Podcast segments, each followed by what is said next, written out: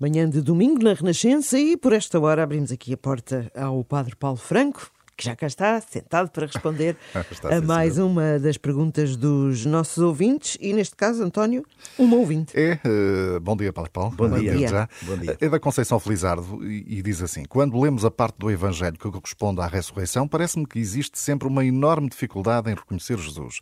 Maria Madalena não o conhece, nem os discípulos de Emaús. Porquê? Eles tinham lidado tão, tanto com ele e tão de perto.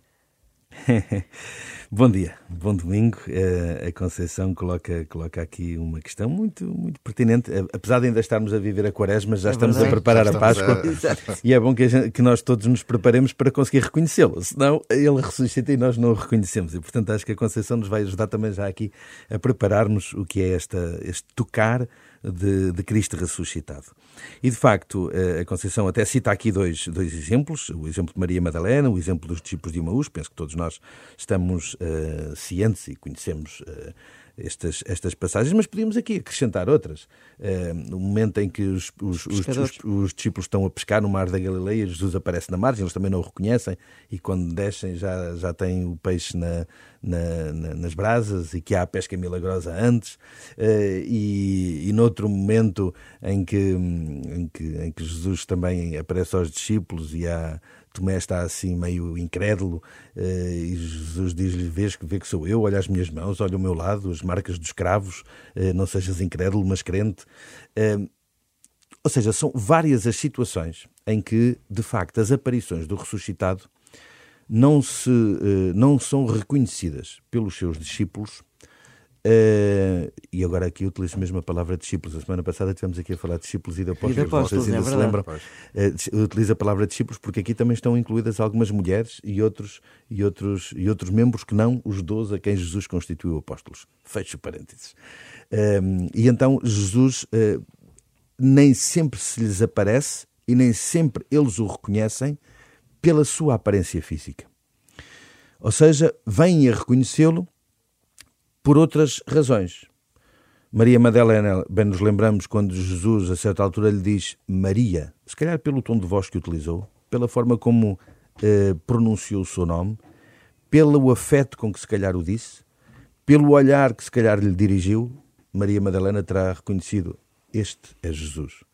Ou os discípulos de Emaús, como bem nos, nos recordamos, ele- ele- eles reconheceram quando Jesus parte o pão. Ou os discípulos, que agora citamos, quando estavam a pescar junto ao mar da Galileia, pelo milagre da pesca eh, e pela maneira como Jesus os trata com familiaridade. Ou seja, há outras razões pelas quais Jesus hum, é reconhecido. Pergunta essencial que eu penso que todos os nossos ouvintes estarão a fazer e que se calhar deu base à pergunta da Conceição. Então, mas Jesus não ressuscitou verdadeiramente em corpo? O seu corpo não foi ressuscitado? Ele não venceu a morte? Ele é apenas um espírito? Não. Há uma ressurreição da carne efetiva em Jesus. Portanto, Jesus tem um corpo. No entanto, esse corpo já não é um corpo vulnerável às marcas do espaço e do tempo, como é o nosso corpo, e já tem sinais do seu corpo glorioso. E, portanto, é natural que, pelos sinais do corpo glorioso, Jesus não, esteve, não estivesse sujeito, após a sua ressurreição, às vicissitudes e, e, à- e, à- e à- e um bocadinho à finitude do próprio corpo humano. E, portanto, poderia aparecer como quisesse. Poderia aparecer como jardineiro, eh, junto ao sepulcro, naquele contacto com Maria Madalena, poderia aparecer como um desconhecido a caminhar junto àqueles dois discípulos que iam a dirigir-se para a cidade de Imaús, poderia aparecer como entendesse. Há uma coisa que é clara. Quando a relação começa, eles descobrem que é Jesus. E aí percebemos que a identidade está lá presente. Por outro lado, esse reconhecimento surge pelo facto de eles acreditarem nisso. Ou seja, estas diferentes maneiras de Jesus aparecer ressuscitado também suscitam a fé naquele, naqueles que contactam com ele. Portanto, há aqui duas coisas importantíssimas que nós devemos reter para nós. Primeiro, o reconhecer a presença de Jesus hoje na nossa vida dá-se pela identidade do próprio Cristo, pelos seus sinais, e, por outro lado, dá-se na medida em que esses momentos suscitam em nós a fé de acreditar que é Cristo que está ao meu lado e que está à minha frente. Porque só assim faz sentido a relação com Jesus. Só numa atitude de quem está aberto à sua revelação e de quem acredita verdadeiramente nessa revelação. E é talvez por isso que os discípulos não o reconheceram à primeira, mas que a certa altura também o reconheceram.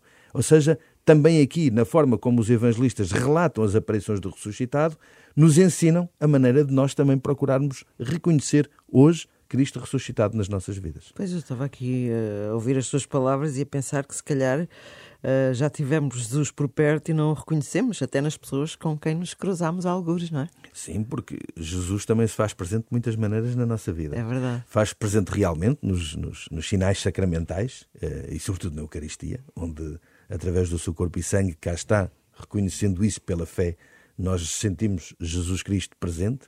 Faz-se presente pela palavra que é proclamada, faz-se presente pela caridade dos irmãos, faz-se presente pela atitude de alguém que vem em meu auxílio, faz-se presente por alguém que me questiona e me desafia, depende da maneira também como eu entendo isso, como sinais de Deus para mim, como momentos em que Cristo também quer entrar na minha vida e me quer transformar. Muito bem.